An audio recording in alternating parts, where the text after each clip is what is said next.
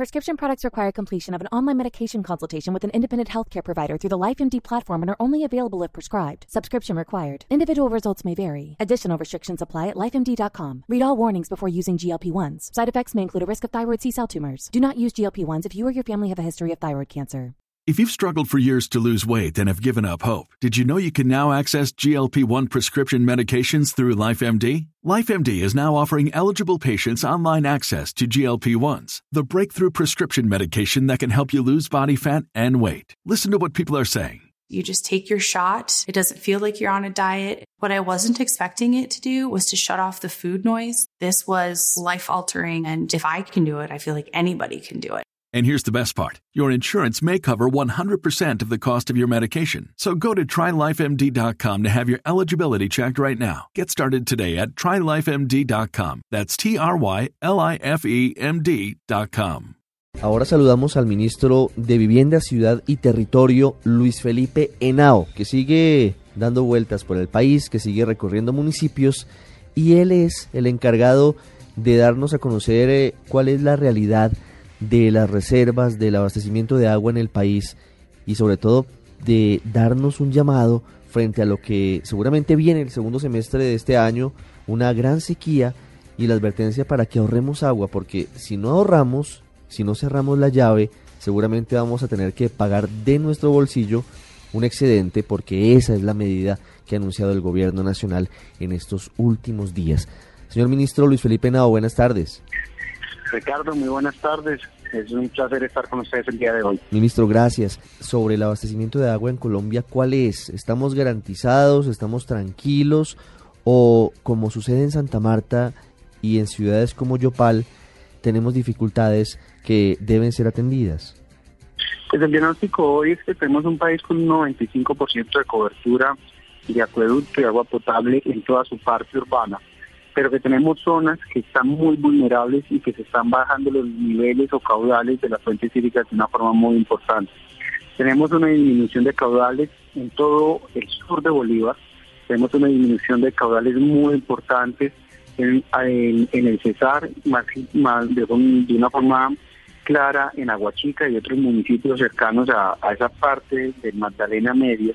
Tenemos una disminución en eh, La Guajira, y tenemos que hacer ya planes de contención sobre, sobre ciudades ya del centro como son Armenia, Pereira y Manizales para que si se llega a dar un fenómeno del niño no tengamos ninguna afectación ni ningún racionamiento.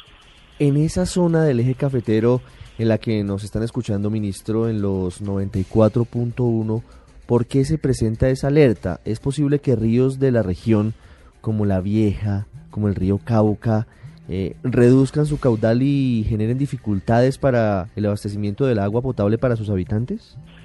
Bueno, lo primero es eso, vemos que hay una disminución, pero lo segundo es que vemos que existen grandes pérdidas por parte de los acueductos locales o regionales. por pérdidas son que tenemos el acueducto y hay desperdicios muy importantes o por fugas o porque hay alteración del sistema del acueducto porque se están robando el agua y chuzan las tuberías y eso está generando que eh, se estén disminuyendo en un momento importante los caudales. No hay en este momento ningún riesgo de desabastecimiento, pero sí lo queremos prevenir. Y por eso, Ricardo, como lo señalabas al inicio de esta entrevista, el gobierno ha querido llamar a una cultura del ahorro, gota a gota, el agua se agota. Estamos generando programas de prevención con todas las empresas de servicio de acueducto eh, municipal. Ya nos hemos reunido con alrededor de 65 empresas y le hemos enviado circulares para que inicien todo el proceso de prevención y cultura del agua a nivel regional. Pero además vamos a imponer sanciones a los que derrochen agua. Eh, a los que derrochen el agua. Por eso, a través de la CRA, que es la Comisión de Regulación de Agua Potable, estamos trabajando en una resolución que en determinados sitios del país se va a aplicar cuando una persona consuma más metros cúbicos de lo normal porque eso lo entendemos como un, como un derroche del líquido. Por supuesto, mire, primero, la posibilidad de que se presente un fenómeno del niño en el segundo semestre de este año es, según tengo entendido, de más del 65%, de acuerdo a reportes del IDEAM. Y recordemos a la gente que el fenómeno del niño es sequía, sequía, no hay lluvias. Eh, ¿Cuál es la incidencia? ¿Cuál es eh, la previsión que tienen ustedes hoy en el ministerio, doctor? más o menos un 55% del fenómeno del niño Pero en algo, en algo sí hay que hacer claridad. No significa que el fenómeno del niño es que no haya una sola lluvia, sino que sí hay lluvias, pero si del 100% que, que era la peligrosidad para los meses en que empieza a llover más, septiembre, octubre y noviembre, pues ya no llueve el 100, sino que llueve el 30%. ¿Por qué es grave eso? Porque después de que pasa ese fenómeno de lluvias, viene un fenómeno de sequía que son los meses de diciembre, enero y febrero. Si nosotros unimos un mes, un tres meses con baja lluviosidad, con baja pluviosidad, con un mes seco, quiere decir que el primer trimestre del próximo año va a ser muy difícil.